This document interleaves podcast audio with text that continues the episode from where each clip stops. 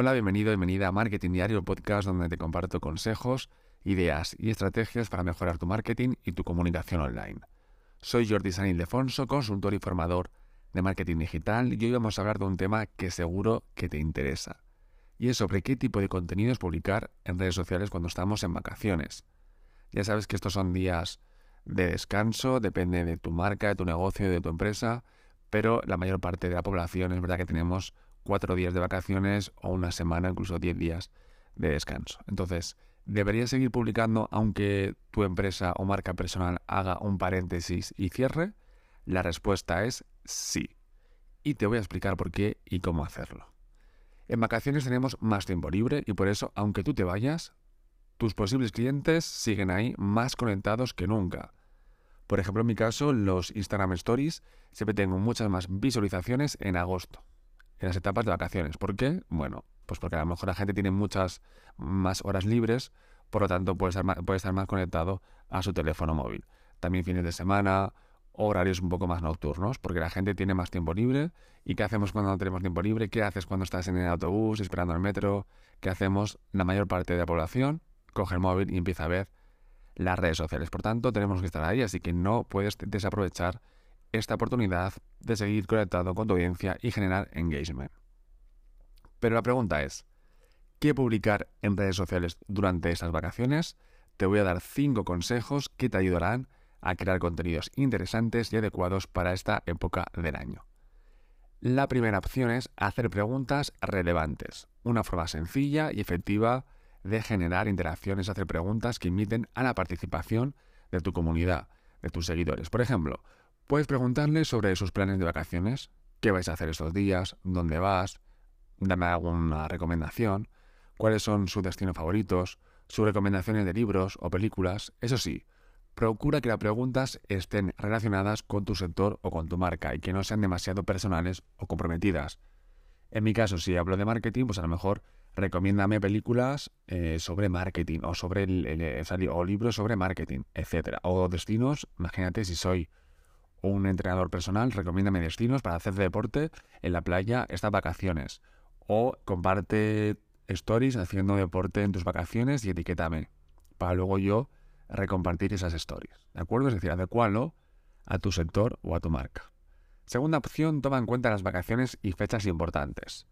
Aprovecha este calendario para crear contenidos temáticos que se adapten a las necesidades y preferencias de tus seguidores en cada momento. Por ejemplo, puedes felicitarle las fiestas, darles consejos para viajar seguro, ofrecerles descuentos o promociones especiales. Si, por ejemplo, hablo de cocina, de comida, podría eh, explicar cómo hacer torrijas, ¿no? que es muy típico en España en estas fechas. ¿Vale? Adecualo estas fechas importantes, estas vacaciones, a tus contenidos. Tercera opción, lleva a tu, audiencia, a tu comunidad, detrás de, cámaras. Una forma de humanizar tu marca y mostrar tu lado más cercano es compartir con tus seguidores lo que ocurre entre bambalinas. Por ejemplo, puedes contarles cómo preparas tus productos o servicios, cómo es tu equipo de trabajo, cómo organizas tu día a día. Así podrás crear una relación de confianza y transparencia con tu audiencia. ¿Y en qué se convierte esa confianza? En más ventas.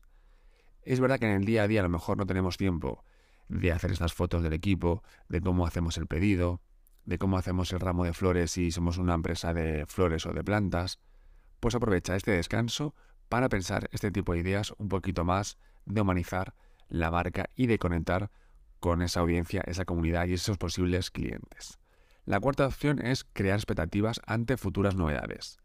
Si tienes pensado lanzar algún producto o servicio nuevo después de las vacaciones, puedes ir creando un poco ese ambiente de expectación entre tus seguidores. Por ejemplo, puedes darles pistas o adelantos sobre lo que se viene, crear un hashtag específico para el lanzamiento, hacer un sorteo o un concurso relacionado con esa novedad y más opciones que se te pueden ocurrir en estos días de descanso. ¿De acuerdo? Es decir, genera un poco de hype ante esa novedad que llega después de vacaciones. Es verdad que después de vacaciones, tanto de Navidad, de verano, de Semana Santa, suele ser cuando aprovechamos para lanzar algún tipo de producto nuevo, servicio nuevo o de novedad en nuestra marca. Con lo cual aprovecha, no descanse, sino aprovecha estos días para crear ese hype, como te decía, dar pistas, un hashtag, em, mostrar un poquito de ese producto para que la gente tenga ganas de que acaben las vacaciones para ver ese producto o ese servicio nuevo.